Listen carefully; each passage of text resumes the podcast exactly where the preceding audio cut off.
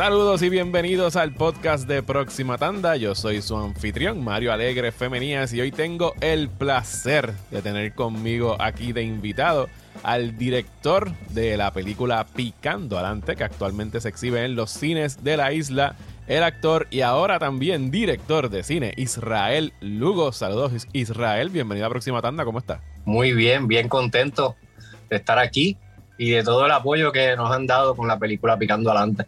Háblame de, eso, del apoyo, porque lo que he estado viendo en redes sociales desde el pasado jueves ha sido efusiva la reacción de la gente a, esta película. ¿Cómo, ¿Cómo se siente? se siente brutal estar viendo todos esos comentarios de la gente, porque ni siquiera son comentarios de que ah, está cabrón, está brutal, sino que la gente de verdad se está haciendo un esfuerzo por, o sea, mucha gente escribiendo reseñas y críticas de la película, ¿sabes? sobre hablando de tiros y de fotografía y de música y de sonido y todo eso. Pues imagínate, este obviamente uno trabaja duro para, para que quede bien. Este, eso es una de, de, de las cosas que a mí más me, me, importa, hacer las cosas bien. Entonces, pues para hacerlo bien, pues hubo una preparación desde la selección de la historia, el trabajo del guion, el, el, el trabajo en equipo de todos los, de todos los departamentos, el trabajo de los, de, ya tanto del fotógrafo como de la, del diseño de producción, las actuaciones.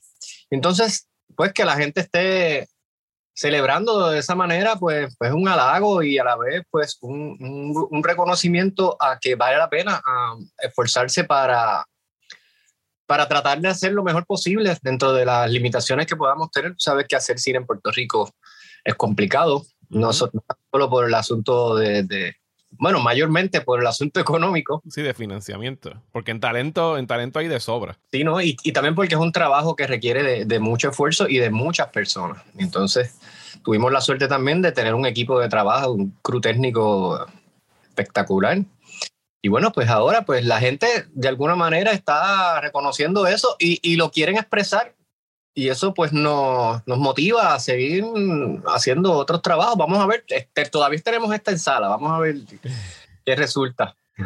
Hablamos ahorita de posibles eh, secuelas, secuelas en términos de otros proyectos que se puedan salir de este, pero antes de, de llegar a eso, ¿te veías? O sea, tú has estado actuando desde chamaquito, te hemos visto en teatro, te hemos visto en cine, has dirigido videos musicales, pero ¿te veías en algún momento dirigiendo un largometraje de, ficción? O sea, ¿Es algo que tenías en, tus metas? Pues mira, voy a ser honesto, sí. Este, el cine me apasiona. Siempre, pues, mi participación ha sido desde, desde mi, mi esquina como actor, de la cual, pues, yo también cuido muchísimo.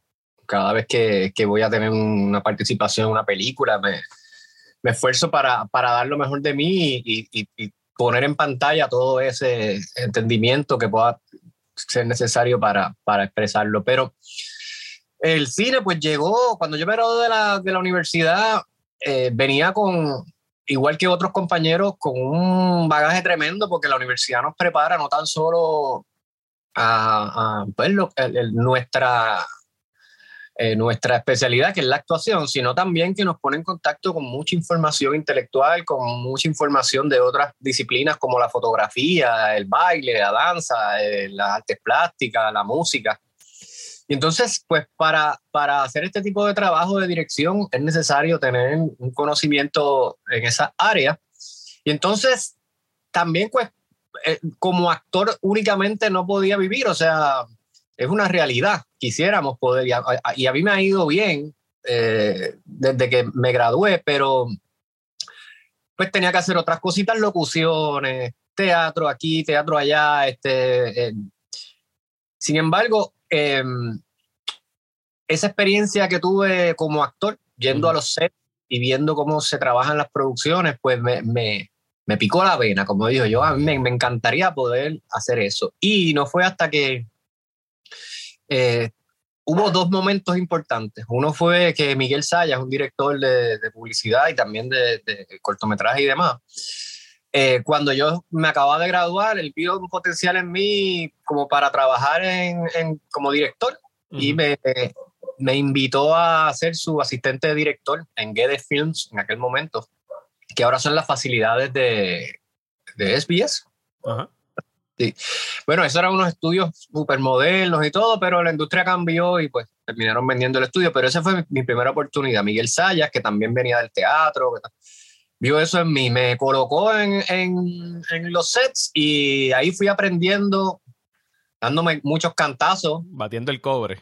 Ajá, y aprendiendo como han aprendido muchos de los que hoy día son los protagonistas de la industria, eh, que es haciendo. Entonces, la, haciendo publicidad, principalmente, pues pude eh, tener un panorama más claro de lo que se trataba producir y, crear para, para, la cámara. En cuanto a la, a la, narrativa visual, pues pude aprender mucho con, con colegas como Carlitos Ruiz y María Pérez, que mm, juntos pues dábamos un taller de, de, cine en el Museo de Puerto Rico por varios años, eh, donde preparábamos a jóvenes que querían estudiar eh, cine, estaban graduándose de la, de la, escuela superior, y ahí me tocaba pues la parte de, de, teatro, la actuación para acá, ese tipo de cosas, pero fui aprendiendo con ellos también y haciendo. Y luego más adelante en la industria de la música, eh, encontré un espacio para poder desarrollarme, que fue a través de los videos musicales en las que comencé haciendo un primer video musical donde tuve el apoyo de todo el equipo técnico completamente gratis porque creían en, lo que yo traía. Yo traía como algo distinto, ¿no? En términos de visuales, traía el teatro a la pantalla, me gustaba mucho eso, esa estética. Y por ahí, junto con Gabriel Cos, hicimos una carrera de videos musicales que nos llevó a, a viajar fuera de Puerto Rico, a ganar premios internacionales y todo eso. Con, grupo, con el grupo de teatro breve, pues yo había compartido con ellos desde el principio como actor, ¿verdad? Yo estaba así como entraba y salía y siempre me invitaban. Siempre, la realidad es que siempre que se quedaban cortos le faltaba el invitado o alguien se enfermaba. Ahí estaba yo, pues seguro. Así que conocía, conozco muy bien el grupo y las obras y el potencial que tenían eh, con, con, esta obra que, que, se hizo en el 2014, Picando Adelante, era una obra de teatro. Y desde ese momento dije, si yo fuera a hacer algún proyecto con teatro breve cinematográfico, sería esa obra, me gusta mucho. Y esperaba en algún momento dirigir, este, hacer algo, algún largometraje, pero yo entendía que hacía falta pues mucho trabajo hacer primero conseguir a un productor, en este caso fue Esteban Lima el que se acercó a mí, me había visto trabajar, había seguido mi carrera y, estaba confiado de que, de que yo podía, al igual que Miguel Sayas confió y vio en mí, pues Esteban insistió y me dijo, hagamos una película, este, vino con la idea de, de fusionar teatro breve con cine de luz y, y bueno, este fue el resultado. Yo lo asumí, trabajé para, para hacer lo mejor posible y pues ahí está picando adelante. Vamos a ver. También me puedes decir las cosas que no, que no funcionaron, que no te gustaron. Yo creo que es importante para, para el desarrollo. Fíjate, yo fui honesto cuando no, no, he tenido el chance todavía de escribir la reseña porque están pasando muchas cosas de este lado que no me han permitido sentarme a escribir, pero no quería que pasara el estreno sin, sin poder hacer comentarios. Yo, yo vi la obra en el 2014, o sea que estaba como que bien curioso de ver cómo sería el proceso de adaptación, de sacarlo de las tablas a un lugar donde ya pudiesen expandir la historia, que ahí es donde viene, eh, si mal no recuerdo, el personaje de, de Lucien, de, de, la, de la narco, la que está metida en el monte. ¿Cuál es? se me olvidó el apodo de ella ahora. Se el látigo. El látigo, exactamente. Todas esas cosas. Estaba en la obra original, no estaba. Sí, exacto, no estaba en la obra original. Y yo, honestamente, lo que me chocó quizás cuando la vi fue el, el cómo logran, ¿sabes? Cómo logras y cómo logran con el libreto este balance de cosas bien graciosas y bien serias a la vez. Como que es algo que en la obra pues la obra era una comedia y tú te reías y sí, pues tiene el mismo desenlace y no lo voy a spoilear aquí por si no lo han visto, pero el desenlace es igual en, en la obra y tuve que, me acuerdo que le texté a Maricé después de que la vi y dije, mira, la obra acaba igual porque de verdad que yo no me acuerdo que fuera tan dramático en el teatro. Y ella me dijo, sí, el final es el mismo, es el mismo, pero va a ser que acá se ve como que más impactante. Así que eso fue como que lo que me chocó cuando la vi y dije, diablo, yo no me acuerdo que esto fuera tan serio cuando yo lo vi en teatro. Y pienso que es un, eh, las expectativas de uno pues, tanto de alguien que ya vio la obra como de alguien que a lo mejor ve el trailer y dice, ah, mira, esto es una película de fumar hierba, es un stoner comedy o algo así, como que te, como que te echas para atrás en ese momento y dices como que no, espérate, esta película está malavariando varias cosas a la vez porque están Obviamente es una familia puertorriqueña que quiere, como dice el título, echar para adelante, quiere hacer este negocio, pero o sea, hay una doble vara. ¿sabes? Para unas cosas la marihuana es ilegal y para otras es ilegal. Para el puertorriqueño que quiere ir de abajo para arriba con un negocio familiar le ponen 20 trabas, pero para los otros, para los que tienen el poder económico para poder hacer un dispensario, pues los permisos llegan bien rápido y se abren las puertas bien, bien fácil. Pienso que de verdad entre, entre tú y el trabajo de Luis Treyes en el guion y la, el, libreto original de Mike Phillip, eh, de los mejores trabajos que se han hecho aquí en Puerto Rico en términos de cine y te, te felicito. Y sobre todo tu, tu dirección, eh, como lo dice en el comentario, o sea, no parecería que es tu primera película y claro, has tenido experiencia antes dirigiendo videos, pero ¿sabes? desde la elección de tiros, ¿sabes? el uso de cámara ¿sabes? Los bloqueos, todo. De verdad que quedé muy impresionado con tu trabajo y te, felicito. Gracias. Mira, de nuevo, yo este, este, este, he dicho muchas veces esto en este, en este poquito rato, es la preparación. Yo creo que la clave de cualquier trabajo es la preparación, ¿verdad? Porque cuando, cuando vayamos al, al set, ya tenemos que ir con, con, unas ideas bien claras para entonces dejar fluir y ver este, qué, qué, qué surge de ahí. Pero mira, en cuanto a la cámara, por ejemplo, eh, eh, lo más importante fue crear un concepto, un concepto inicial. En este caso, pues, la película tiene dos actos y los dos actos son, eh, yo quise separarlos, ¿no? El primer acto, la familia está más tranquila, entonces el personaje de, de Lourdes lo dice, nosotros estábamos tranquilos. Hasta que llegó esto. estábamos, estábamos jodidos, pero estábamos tranquilos.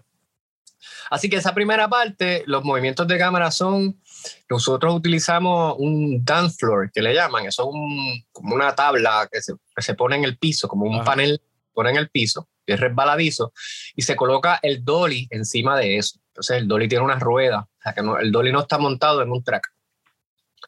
Entonces, eh, tratar de que los movimientos de esa primera parte fueran fluidos, ¿no? Donde, como hay poco tiempo de rodaje también, que es otra cosa que hay que tomar en consideración. ¿Cuánto tiempo tomó rodar esta película? 20, de 22 a 24 días, porque fueron 22 días corridos. Recuerda que estaba eh, el verano del 19, tuvimos que posponer algunos días y para unirnos a la, a la manifestación. Pero sí, pero sí lograron filmar, esto es pre-COVID, ¿verdad? Ustedes no filmaron durante COVID. Sí, la película quedó completada el 20 de febrero del 20. raspando ahí. okay. ahí, pues ya ahí se detuvo todo. Pero entonces la segunda parte de la película es más frenética la cámara, así que nos fuimos cámara en mano, Ángel. Ángel. Y entonces, eso ya de por sí es un concepto, y cuando ya tú vas con esa idea, también la, la luz es parte de la, de la, del concepto. O sea, al principio las ventanas de la casa están abiertas, entra luz de afuera, los tiros son más con más luz. Ya en el segundo acto, pues las ventanas están cerradas, los tiros son mayormente oscuros, son cámara en mano. Es de noche la mayoría del tiempo. Es de noche. Así que eh, esos son eh, detalles, ¿verdad? Que quizá el público general pues no los nota, pero en términos de dirección pues son importantes para, para crear, ¿verdad? Un, mundo y un concepto que sea eh, específico, ¿verdad? Con, con lo que está ocurriendo. Y también, una vez yo tiene el concepto, pues el diseño. Yo tuve la oportunidad de, un mes antes del rodaje, irme a la casa donde se mayormente ocurren las escenas, a diseñar con el fotógrafo allí, con el libreto, y tomando en cuenta eh, el movimiento, ¿verdad? Si fuera hacer, el, hacer el bloqueo de todo eso antes de. No, no, hicieron storyboards, pero estaban, tenían un diseño del, del, Exacto. visual yo me imaginaba el bloqueo de los actores y más o menos decía, bueno, pues si, si la limitación que tengo es la cámara puede, ¿qué puede hacer la cámara? La cámara puede hacer esto, puede echar para atrás, puede girar. Ok, pues vamos de la puerta de afuera a la cocina y entramos y cosas así. Entonces, ahí donde está, pues quizás la, e, esa, esa, cámara, ese diseño de, de, de, eso. Ya una vez eso está, entonces llegan los actores, está todo iluminado y los actores ensayamos, ¿verdad? El bloqueo que yo me imaginé y demás, si hay que hacer ajustes. Y ya ellos vienen con un trabajo de mesa. Se trabajó también, al igual que con el fotógrafo, se trabajó por mucho tiempo, trabajo de mesa, donde los actores y las actrices hacían una y otra vez los personajes y discutían, mejoraban algunas líneas y creaban ese personaje, cosa de cuando llegaban al set ya ellos tenían su personaje construido, que no suele pasar mucho aquí, especialmente a mí me había pasado como, como me, pasa todavía como actor, que por más que uno lo cree eso, no es hasta que llega al set que ves al otro actor o, bueno, te enfrentas a lo que. Así que quise facilitar eso y pues fluyó súper bien. Y, y, yo creo que se vio reflejado en pantalla, se ve todo armonioso, se, se ve y pues después manejarlo pues en, la intensidad de la actuación, la, las intenciones y, tratar de que todo el mundo esté en el mismo nivel, en el mismo track. Se, sintió raro eh, para ti estar dirigiendo a todas estas personas que son tus amigos y colaboradores o fue como que lo mejor que te pudo haber pasado como director para una primera película, era estar en esa confianza de, personas queridas eh, de tu círculo? Como es la primera, no sé si sí, sí, fue lo, lo, la mejor, pero este, definitivamente estar acompañado de amigos que respeto, porque uh -huh. cada uno de ellos son excelentes en lo que hacen, han tenido también experiencias de, en cine, la mayoría de ellos, Lucien y Lourdes no, esta es su primera vez, pero yo confiaba en que ellos lo podían hacer y también ellos confiaban mucho en mí. O sea, algunos de ellos también hemos colaborado en proyectos anteriores, en comerciales, videos, ese tipo de cosas. Y, y estábamos. Eh, o sea, yo desde, desde mi posición como director eh, me sentía muy cómodo trabajando con ellos y ellos conmigo. Y también con el equipo técnico. Es un equipo de técnicos con el que yo he crecido, he aprendido en todos estos años, desde el 2005 por ahí, que fue que comencé yo a, a hacer mis primeros trabajos eh, de cine, eh, bueno, más bien de, de, los comerciales y los videos. Lo que pasa es que el, el tipo de equipo y la, el formato que se hace es bien similar al del cine. O sea que sí, fue y gozamos un montón y trabajar con René es una chulería. René y, y, Cristina son espectaculares, siempre están de buen ánimo, siempre están en las de... Ellos son son más jóvenes que nosotros. sí, sí, no, y, son encantadores. La, la, escena que tienen, y esto no, cuenta con spoiler, pero René y Cristina Sawyer tienen un momento dentro de un closet, que es como que la cosa más tierna del mundo. Para mí, como que el momento más bonito de la película, ese momento donde el, el papá y la mamá de la familia se esconden en un closet y a compartir un, un motito de los que trajo la nena. Y, y, y, es lo que tú dices, se vuelven a ver como si fueran dos chamaquitos escondidos de sus pais mientras están haciendo cosas que no deben en, en su casa.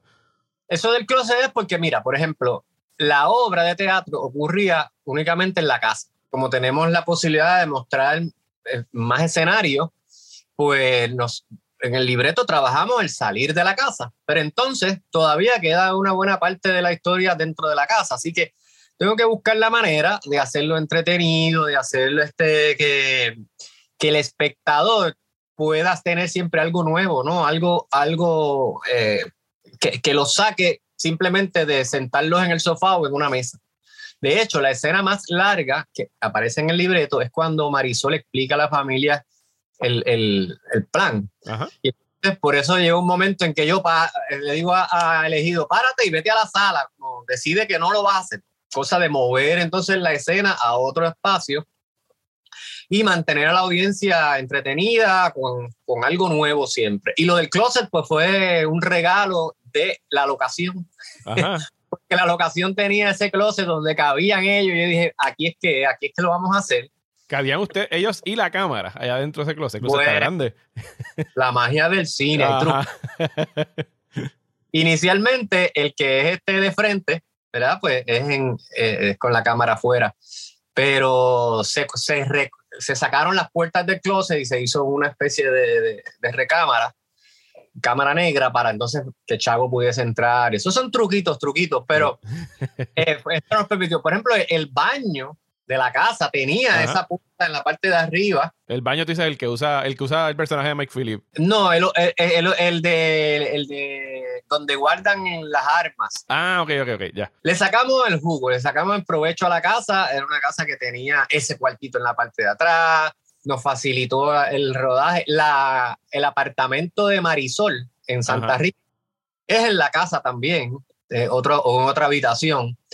Así que eh, era usar, ¿verdad? Todo, todos los espacios en la mejor manera posible, usar la creatividad para que, para que fuera esas escenas de la casa fueran entretenidas y, porque hay mucho diálogo en la película, o sea, eh, eh, el estilo de la película después como es teatro breve, ¿no? Y viene de, de, eso, pues, de mucho diálogo. Así que hay que, hay que moverse, hay que, hay que hacer una cama, un diseño de cámara interesante, atractivo y cuidar todos los detalles para que la gente no se aburra y, continúen viendo interesados. ¿Hubo algo que te sorprendió durante la filmación que tú dijeras, mano, yo pensaba que yo conocía ya todo lo que tenía que conocer de, de esta actriz o, de Chago, de lo que sea, y un día tú dijiste, coño, no había visto nunca eso en específico? Mira, yo no me daba de sorprender todos los días. que nosotros estuviéramos ahí haciendo una película. Cuando empezamos en el día uno, yo, wow, nos faltan veintipico de días. Y después al final dijimos, wow, estuvimos veintipico de días aquí metidos en este mundo dentro de todo lo que estaba pasando en el país.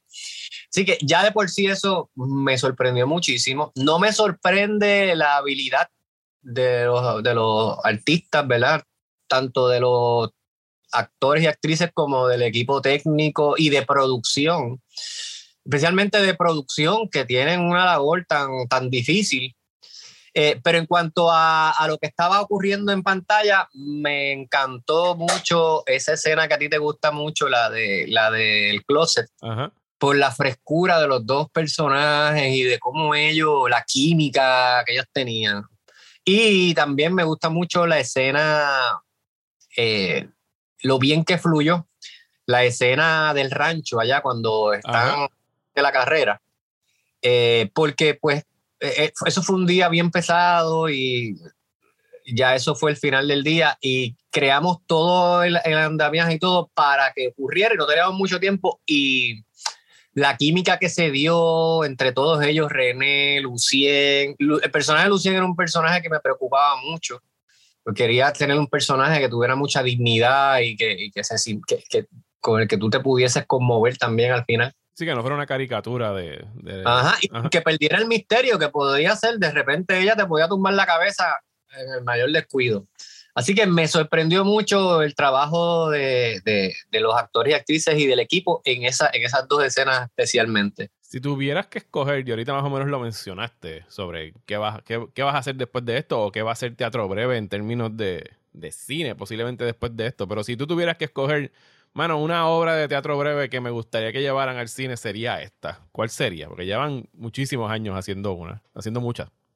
Pues mira, tienen varias. Este, hay una en particular que es Live When You're on Vacation, que a mí me gustó mucho, que también tiene, es otro, es otro estilo, ¿verdad? Eh, siempre dentro de, tiene los punchlines, el estilo de comedia de teatro breve, pero es una película que podríamos hacer similar a Picando Adelante en términos del estilo de actuación eh, y, de, y de que podamos también tener un reflejo de lo que somos los puertorriqueños y ver a Puerto Rico reflejado allí, que para mí eso pues es bien importante y es, y es por lo que yo siempre eh, me he esforzado ¿no? con esta, de, de, poder mostrar un realismo, eh, no digo mágico, porque no es un realismo mágico, pero, bueno, en la escena del caballo, eh, celebrando, es un intento de eso, la escena final es un intento de eso, pero pero a lo que me refiero es que sea realista y que nosotros nos veamos en los personajes, nos veamos reflejados allí. Pues yo creo que esa. Eh, tengo que decir, ya Teatro Breve hizo una película, otra más, eh, pero en el formato de las Jevas. Las Jevas es eh, como un grupo dentro del grupo de las chicas, de, las actrices, pero esa, esa fue un, un guion original para, para la película. Si fuéramos a hacer esta misma fórmula, este mismo formato, yo, yo creo que esa, Live When You're Vacation, que era una familia, unas parejas que se iban a, Es como un road trip. Que se iban a vacacionar por de, Semana Santa, sí, yo me acuerdo de esa. Está para eso. A mí, mira, las actuaciones, por ejemplo, yo no quería que, que, que ellos, tú sabes, el, el registro de actuación en el teatro es distinto al de cine. En el cine pues, es más íntimo, es, más realista. En teatro quizá uno tiene que exagerar un poco más o quizá físicamente hacer movimientos más grandes. Eh, pero eh, acá, por ejemplo, si ya eh, en picando adelante y si fuera a hacer alguna otra, cuidaría mucho el que los personajes no intenten hacer rey, ¿verdad? Que, se, que, que las situaciones sean los que nos lleven a la comedia o las decisiones que toman los personajes. Eh, por ejemplo, yo una, una película que yo le decía a los actores y actrices que vieran era Burning After Reading de los Coen Brothers. Ajá. Eso es una comedia que es, es excelente, ¿verdad? Es una historia tremenda, un, es gigante. Los personajes están viviendo la situación. Y uno puede de acá, de como, como audiencia, uno dice, pero qué ridícula, pero ¿por qué está tomando esa, pero qué está haciendo? O uno sabe más información que el personaje no sabe y uno está como, como siguiéndolo angustiado. Y esta fue la intención aquí, que los Sí. actores y actrices no estuviesen intentando hacer reír ni nada, que se sorprendieran con lo que estaban viviendo y, y que, y que la actuación fuera real. Sí, porque las situaciones para los personajes de Burn After Reading y los de Picando Adelante no son situaciones cómicas. O sea, La, la- la- la comedia es para que el público se ría de, de la situación, pero no, no lo que le está pasando a ellos con Burn After Reading, que como bien dices, es una comedia de mis favoritas de los Coen, porque eso es completamente absurdo. Es Lo que corre. y ridícula, pero a la vez creíble. Eh, los personajes están sufriendo. Sí, sí, no, e- esa película de los Coen, mi, mi- mi parte favorita son la- la- las de los jefes de la CIA, que empiezan y acaban la película y que empiezan sin saber qué carajo está pasando y acaban sin entender qué carajo fue lo que pasó en toda la película. Es más, Eh, te voy a decir algo. Hice un homenaje a esa película en Picando Adelante. Ajá, ¿en qué parte? El primer plano de Burning After Reading, si vas y la buscas y la chequeas, Es el- es- el- la- los pies caminando. son los pies del actor llegando al, al- a la, a la Eh. reunión Sí, tienes razón. De esta. Es como eso lo sabemos tú y yo nada más. Ok, y los que nos estén escuchando ahora. Israel, te agradezco tu tiempo. Antes de despedirme, quería, porque estaba buscando lo que tienes en camino, buscando tu, tu profile en IMDb, y háblame lo que puedas decirme de Érase una vez en el Caribe, porque leí la descripción hace unos meses como un western samurai caribeño, y es como si hubieran dicho todas las palabras adecuadas para secuestrar mi interés. ¿Qué es este western samurai caribeño y cuándo lo vamos a poder ver? Bueno, no estoy autorizado, ¿verdad? Para Ajá. decir cuándo lo vamos a ver, pero yo te diría que pronto. Ajá.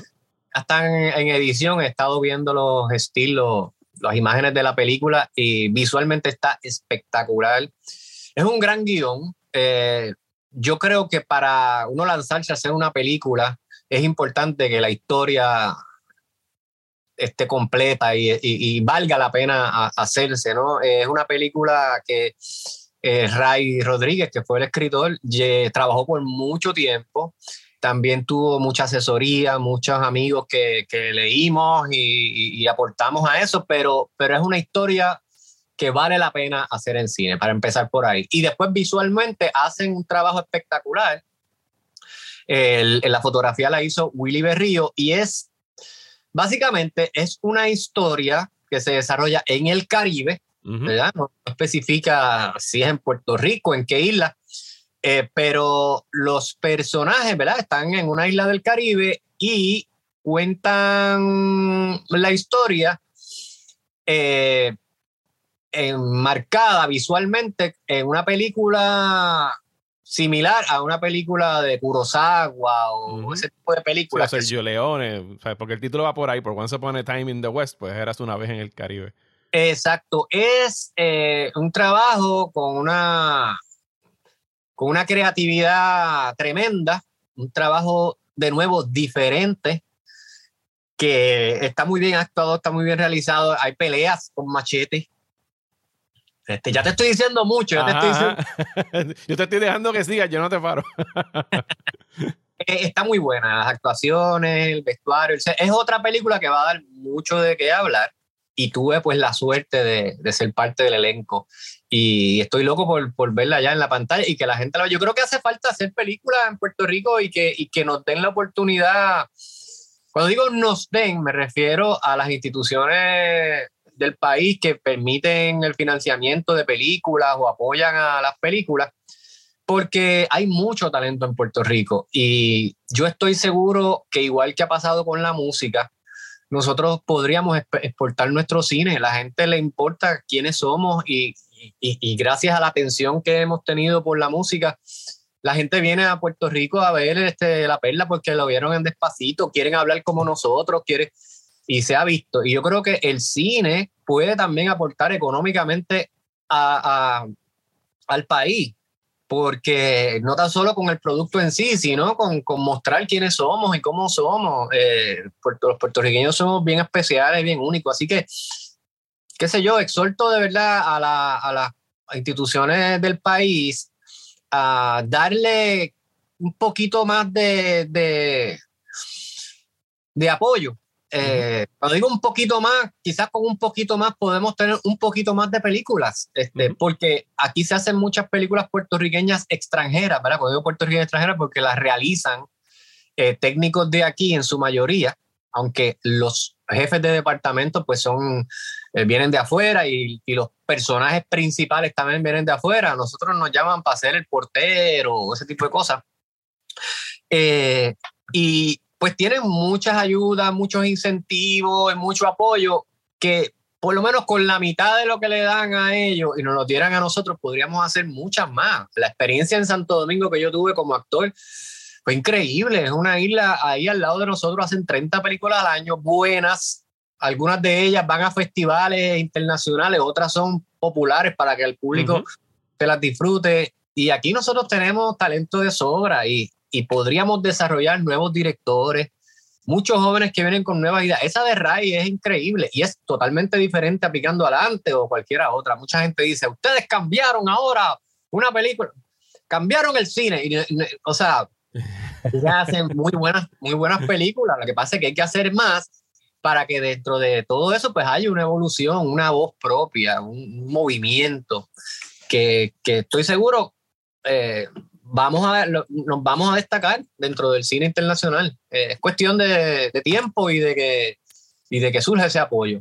en Picando Adelante tuvimos el apoyo de, del Puerto Rico Film Commission, pero también de la empresa privada, porque no, no es posible. Casi estamos como el personaje de Marisol, necesitamos el capital para poder echar a correr la industria me uno a ese llamado y me uno a tus palabras, que hay talento de sobra y por lo menos yo que siempre lo veo del lado del espectador y del que reseña cine, en los últimos años, yo, sabes, por lo menos un mes sí, un mes no, hay una película puertorriqueña en cartelera, un documental puertorriqueño, así que se ha visto mucho el crecimiento, pero aún así hace falta más, así que me uno a tus palabras y te agradezco muchísimo el que te hayas dado la vuelta por aquí, te felicito tanto a ti como al resto de las personas que hayan puesto hasta el más mínimo granito de arena en la producción de Picando Adelante. Y te deseo mucho éxito, Israel, y muchas gracias por venir. Gracias, gracias por tu interés, por tu apoyo. Seguimos aquí comprometidos con hacer lo mejor que podamos de, de, de lo que nos toca. Muchísimas gracias y gracias a ustedes por escuchar y será hasta el próximo episodio del podcast de Próxima Tanda. Muchas gracias.